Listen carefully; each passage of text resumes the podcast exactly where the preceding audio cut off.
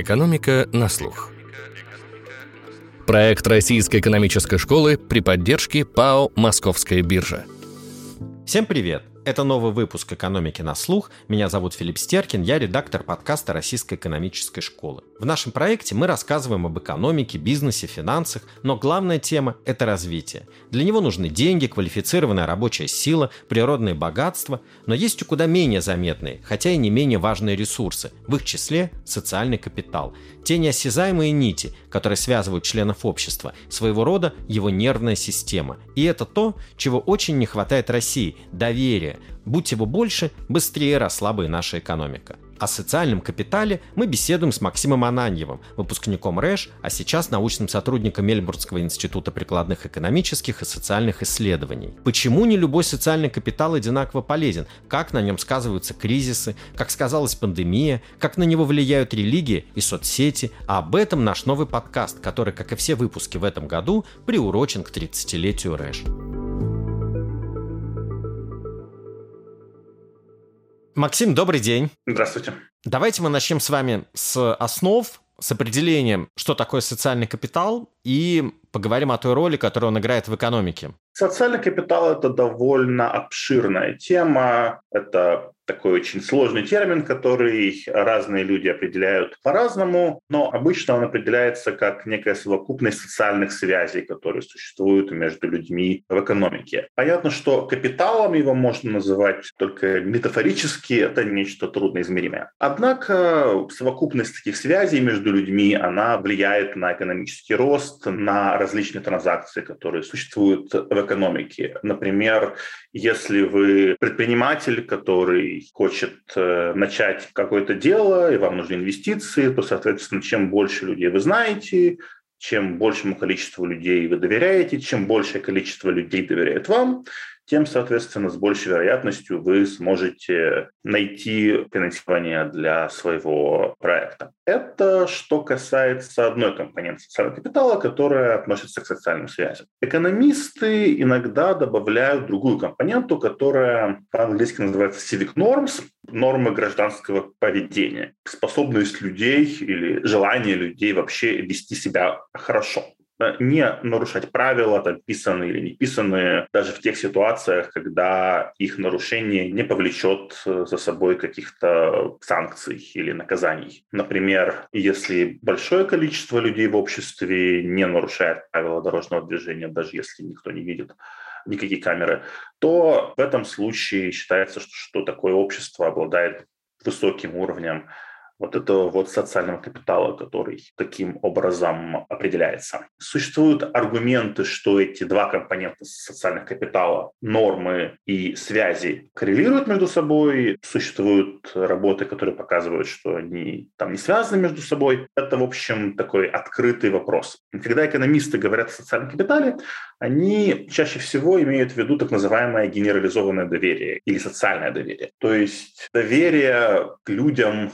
с которыми вы либо знакомы слабо, либо вообще не знакомы. Как правило, оно измеряется по опросам. Есть такой вопрос, который впервые появился, по-моему, 50-е годы в, в так называемом американском социальном исследовании. Он звучит примерно так. С каким из следующих утверждений вы согласны? Первое, большинству людей можно доверять. Второе, большинству людей нужно относиться с осторожностью. И, соответственно, люди, которые говорят, что большинству людей можно доверять, мы их записываем как единички. Люди, которые говорят, что нужно относиться с осторожностью к другим, мы их записываем как нолики. И, соответственно, в определенном обществе обществе, чем больше вот доля вот таких вот единичек, она измеряет уровень доверия в конкретном обществе.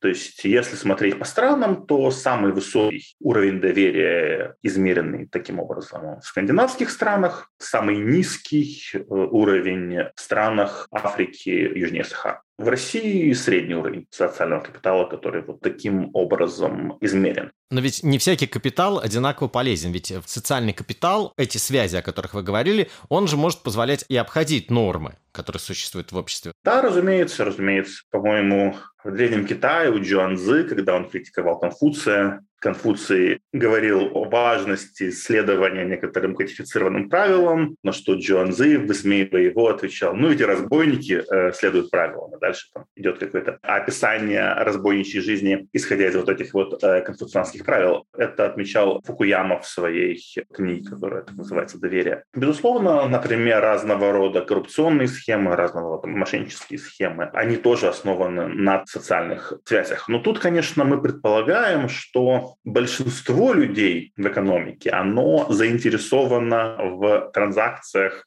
легальных и социально поощряемых. Максим, существуют ведь разные типы социального капитала, и они по-разному влияют на экономику. В чем их отличие? Само понятие социального капитала, на самом деле, оно по-моему, первый раз появилась в работе социолога Джейн Джейкобс э, в ее работе «Рождение и смерть американских городов», в которой она говорила, что районы в городах, они должны быть построены так, чтобы максимизировать связи между людьми, что должна быть так называемая sidewalk life. Когда вы идете по тротуару пешком, то вы видите всякие магазинчики, стенды с мороженым, каких-то э, кафе, каких-то соседей, соседей встречаете и так далее. И все это образует социальный капитал. Позднее исследователи выделили два типа социального капитала. Да, бриджинг и бондинг. Что такое бондинг? Это вот э, насколько у вас тесные взаимоотношения с э, людьми, которые уже находятся в вашем э, ближнем кругу. Вот шайка разбойников, которая очень сильно доверяет друг другу, но совершенно не доверяет никому извне, вот это вот пример высокого уровня бондингового социального капитала. В свою очередь, социальный капитал бриджинговый, да, бридж, слово мост,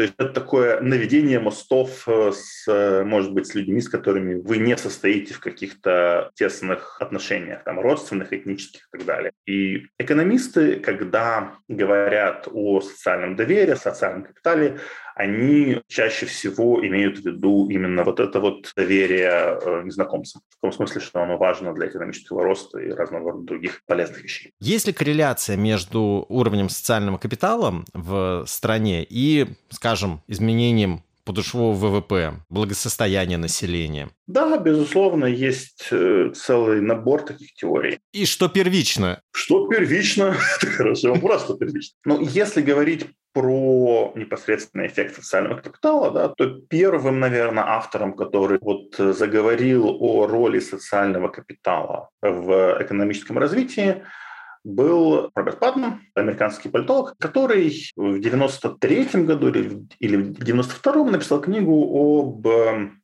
городах в Италии. Там он заметил, что города, которые э, находятся на севере Италии. В них уровень правления муниципального лучше по ряду параметров. Он там выделил, по-моему, 10 параметров или 9, или что такое, чем, собственно, города на юге Италии. Он задался вопросом, почему, и он выдвинул теорию, что ну вот на севере социальный капитал выше, чем на юге, а на юге социальный капитал ниже, потому что э, много столетий назад эта часть страны была покорена норманами, в то время как э, на севере города обладают более долгой историей самоуправления. Что же касается эффекта непосредственно социального капитала на рост. есть, конечно же, корреляция, которую еще в 90-х годах обнаружили, что более богатые страны, они обладают более высоким уровнем доверия. Да? Корреляция достаточно сильная. То есть, например, как я уже говорил, относительно богатые страны Северной Европы обладают высоким уровнем социального капитала, относительно бедные страны в Африке и Южнее Сахары обладают низким уровнем социального капитала. Но вообще-то, конечно, такая корреляция, даже достаточно сильная, она не э, является доказательством причинно-следственной связи. Да? Нужны какие-то более тонкие методы, чтобы это измерить. И, э, по-моему, в начале 2000-х годов исследователи посмотрели на уровень доверия в американских штатах, используя экзогенную вариацию по уровню доверия в тех странах, откуда приехали мигранты которые в основном в этих штатах живут. Это такое немножко более такое тонкое исследование, и исследователи установили, что таки да, если вот мы верим в такой дизайн исследования, то мы обнаружим, что уровень социального капитала положительно влияет на экономический рост. То есть, грубо говоря, штаты, в которых больше мигрантов из тех стран, где социальный капитал выше, те и растут быстрее, там выше экономический рост. Что касается обратного эффекта, то он, безусловно, тоже присутствует. В частности, например, у нас есть совместная работа с Сергеем Гуриевым, где мы смотрим на российские регионы и видим, что в тех регионах, которые больше пострадали от кризиса, в которых больше упал ВВП во время кризиса 2008-2009 года, там больше упало доверие. То есть, отвечая на ваш вопрос, связь есть и в одну сторону, и в другую сторону.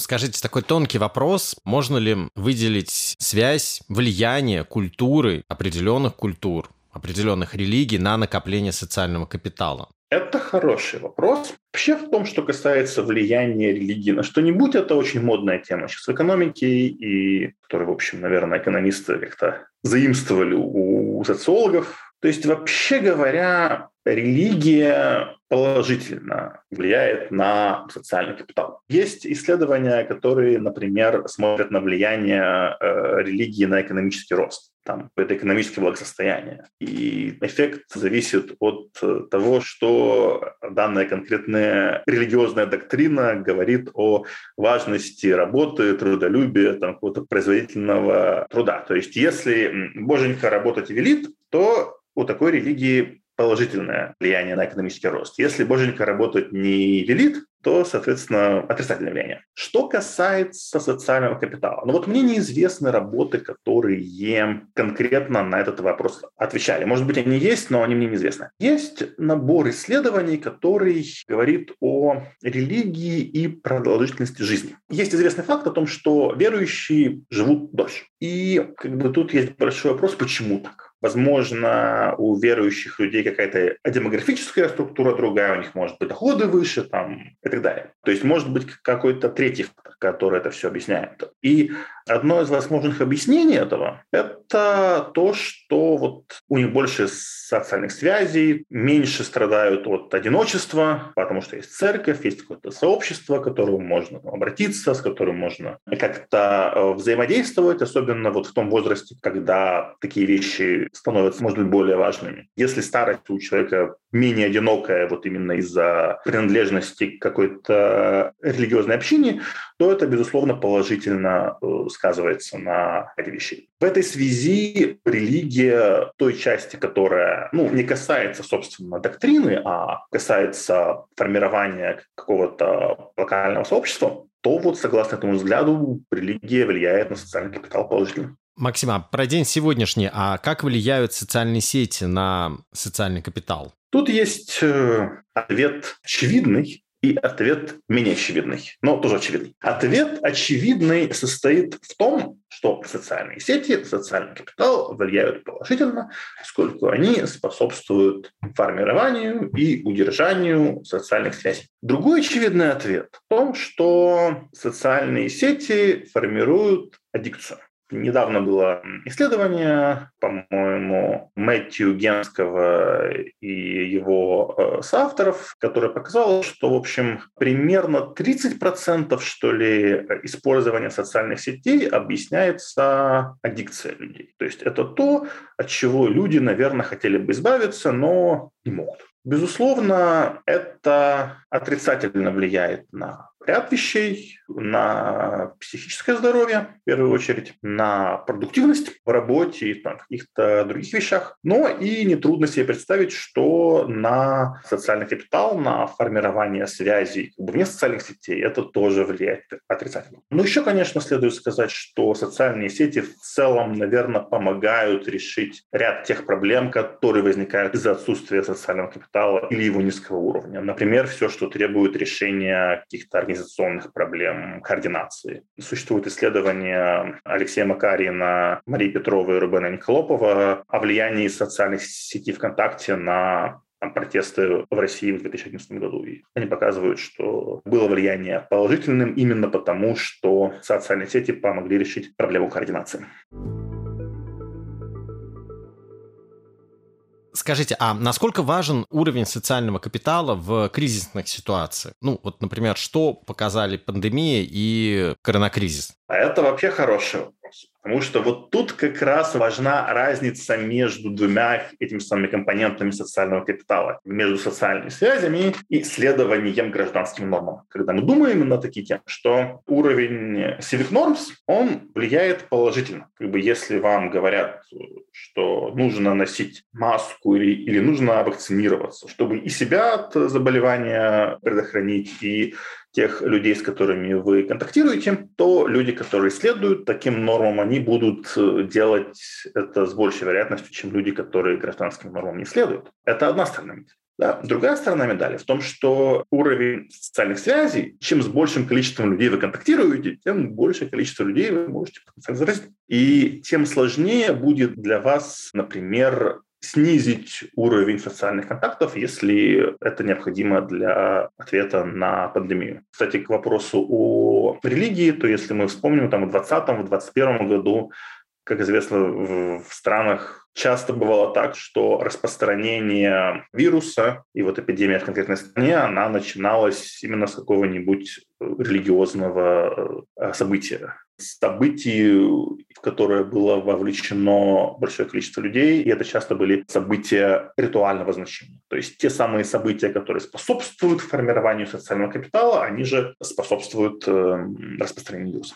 Если смотреть э, по странам, была ли какая-то корреляция между уровнем социального капитала и строгостью карантинных норм, готовностью людей следовать каким-то противоэпидемиологическим нормам, там, носить маску, вакцинироваться? Но, насколько я помню исследования на эту тему, то вот э, как бы уровень civic norms, у него положительная корреляция, уровень social networks, тесноты социальных связей, интенсивности социальных связей отрицательная корреляция. Наверное, когда государство, когда политики решают, что им э, оставить как рекомендацию, а что что сделать э, таким правилом, за которым должна следить полиция и там сажать людей в тюрьму и штрафовать там и так далее, это, наверное, очень важная часть вот таких вот калькуляций. Это было видно, например, по австралийской ситуации, когда в начале пандемии премьер штата Виктория сначала говорил, что ну вот у нас вот такие вот правила, пожалуйста, следуйте,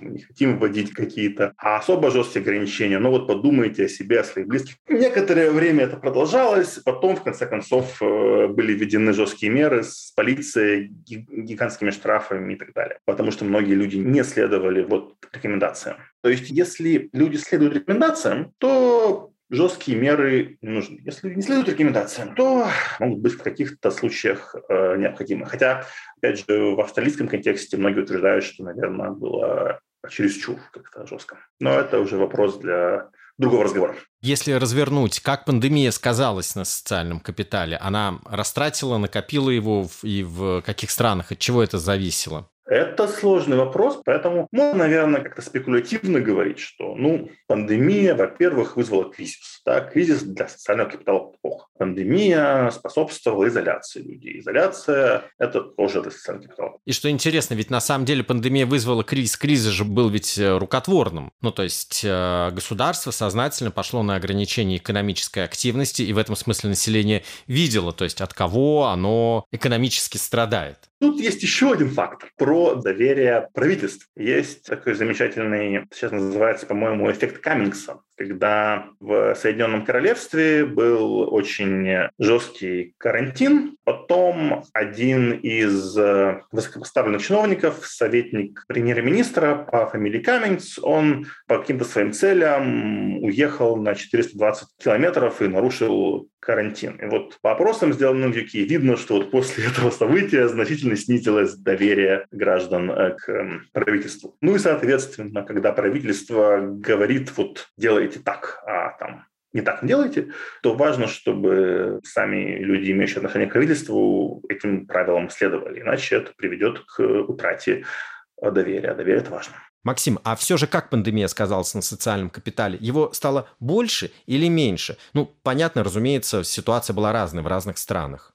Да, стало ли меньше доверия из-за пандемии? Ну, скорее, если говорить спекулятивно, я бы ожидал, что да, потому что, во-первых, кризис, во-вторых, какое-то такое очень большая поляризация людей по поводу ношения масок вакцинации. Я вот, честно говоря, такого не ожидал, что вот есть люди с э, полярными точками зрения, которые не могут бориться. И это, конечно, не очень хорошо для формирования социальных связей, для доверия. Я знаком со случаями, когда вот люди из-за разногласий по этому поводу скорее утратили социальные связи, нежели, нежели приобрели. Поэтому идеологические разногласия, конечно, сказываются отрицательно. Мне кажется, что просто поляризация была уже очень велика, ну, не только в России, вообще в очень большом количестве стран. И пандемия, она стала неким таким триггером, который просто усилила, дала еще некий повод. Такая война, как в путешествии Гулливера у Свифта, значит, тупоконечников и остроконечников. Вот здесь вот тоже такая война, значит, те, антиваксеров и те, кто за вакцинацию, те, кто готов носить маску, не готов носить маску. Просто это стало, мне кажется, неким таким уже вот триггером, который спровоцировал конфликт. Ну да, ну как бы важно же, что ношение маски – это такой, например, или ее не ношение, да, это такой очень видимый маркер твоей какой-то, твоей той стороны, на которой ты находишься в нынешней итерации культурной войны. И когда наши свои видны вот так вот, прям явным образом, то это само по себе является триггером, безусловно. И оно, возможно, усиливает разногласия, которые так в обществе существуют. Существует политология, такое понятие, ну и недавно экономисты заинтересовались тоже – Аффективная поляризация – это когда идеологические разногласия, они уже превращаются в личные. То есть, например, чем либералы отличаются от э, консерваторов, например, в американском контексте. Да? Либералы, демократы выступают за более высокие налоги и более высокий уровень перераспределения доходов. Республиканцы выступают за менее высокий уровень налогов и за менее высокий уровень перераспределения. Казалось бы, это вопрос о том, как должно управляться а, государство, и в этом смысле можно найти какую-то точку компромисса. Однако так получается по ряду причин, в том числе из-за социальных сетей, что одна сторона начинает ненавидеть другую сторону считать, что другая сторона – это плохие люди. Не то, что люди, с которыми мы не согласны по каким-то там вопросам государственного управления, а просто ну, плохие люди. Идеологические враги. Да-да-да. Враги, которые безнравственные, и вообще с ними лучше дела не иметь никогда ни в чем. В частности, например, очень большое количество людей в Штатах сейчас отвечает, что они не хотели бы, чтобы их там э, дочь или сын э, вышли замуж, женились на представителей другой политической партии. Мы такое наблюдаем, например, иногда в странах Африки, Южнее Сахары, где очень высокий уровень этнической вражды между представителями разных этнических групп в, в одной стране. А в Штатах это становится такой вот фокальной точкой индивидуальной вражды, становится не этническая принадлежность, а идеологическая. Вполне возможно, подобные процессы происходят и в других странах, в России, например, но мы их меньше замечаем просто потому, что они меньше изучены, а не потому, что их нет. Сказать, возвращаясь к влиянию пандемии, у нас очень много связей перешло в онлайн. И образование, и работа, и общение. Вот как эта удаленная форма общения, удаленная форма работы повлияла, сказалась на социальном капитале в обществе? Ну, как оно сказалось, это, наверное, эмпирический вопрос. И, насколько я понимаю, пока еще не собран достаточно объем данных, чтобы судить, насколько большим был эффект и в какую сторону он был. Ну, я бы ожидал, что поскольку это все-таки уменьшает э, объем общения, то скорее эффект был бы отрицательный на социальный капитал. Но тут есть еще такой фактор, что вот люди, которые работают из дома, например, им часто нравится работать из дома, и они не хотят возвращаться в офисы. Вот э, мы в Мельбурнском институте прикладных экономических и социальных исследований делали опрос, где спрашивали у тех людей, которые работают из дома, хотели бы вы продолжать работать из дома, когда пандемия закончится. И 70%, по-моему, 70% отвечали, что да, хотели бы. Хотя мы бы ожидали, что это ну, снижает уровень социального капитала. Но, наверное, есть какие-то другие параметры, по которым работа из дома лучше. Например, известно, что уровень счастья сильно снижает то количество времени, которое вы тратите, когда едете на работу и обратно. Чем больше вас занимает такие путешествия на работу и обратно времени, тем менее вы счастливы. Возможно, вот такое увеличение уровня счастья от того, что не нужно тратить столько времени на поездки на работу и обратно, компенсирует снижение социального капитала. Насколько рост неравенства во время пандемии мог способствовать снижению социального капитала в обществе, росту недоверия? Конечно же, неравенство снижает уровень социального капитала, и чем больше в каком-то обществе не любят неравенство, тем больше там отрицательный эффект э, неравенства на доверие. В тех государствах, где правительство было менее склонно помогать людям, там, наверное, уровень доверия снизился бы больше. Но это, опять же, такие спекулятивные рассуждения, потому что мы должны дождаться данных, дождаться исследований, которые все это нам покажут более точно. Я бы ожидал, что в России, наверное, эффект э, на доверие он, наверное, был бы отрицательный, да. Именно по той причине, что, во-первых, ограничения вводились каким-то очень непоследовательным образом. Да, вот у нас пандемия, а потом у нас выборы, пандемия закончена, все на выборы, а потом снова пандемия, когда выборы закончены. Это все, конечно, снижает уровень доверия в обществе, особенно уровень доверия к власти. Вот. Ну и плюс, конечно, тот факт, что экономический кризис вообще плохо влияет на доверие, особенно экономический кризис, где государство не особо было щедрым. Так что да, я бы ожидал, что эффект, конечно, отрицательный. Но я бы сказал, что в том, что касается там отношений внутри общества, поляризации и так далее, пандемия может быть в настоящее время не самый важный фактор. Максим, спасибо вам большое. Вам спасибо. Что ж, социальный капитал может оплатить решение очень многих проблем. Доверие в обществе, когда люди не делят мир на свой и чужой, когда они стремятся найти общий язык, может стать важным фактором роста и развития экономики. Доверять оказывается более выгодной и эффективной стратегией, чем безостановочно проверять. Это был подкаст «Экономика на слух». Слушайте нас во всех подкаст-плеерах, оставляйте комментарии и отзывы и рассказывайте о нас друзьям. С кратким содержанием всех выпусков можно ознакомиться на портале guru.nes.ru ru, где вы также найдете множество материалов об экономике, финансах и образовании. До скорых встреч!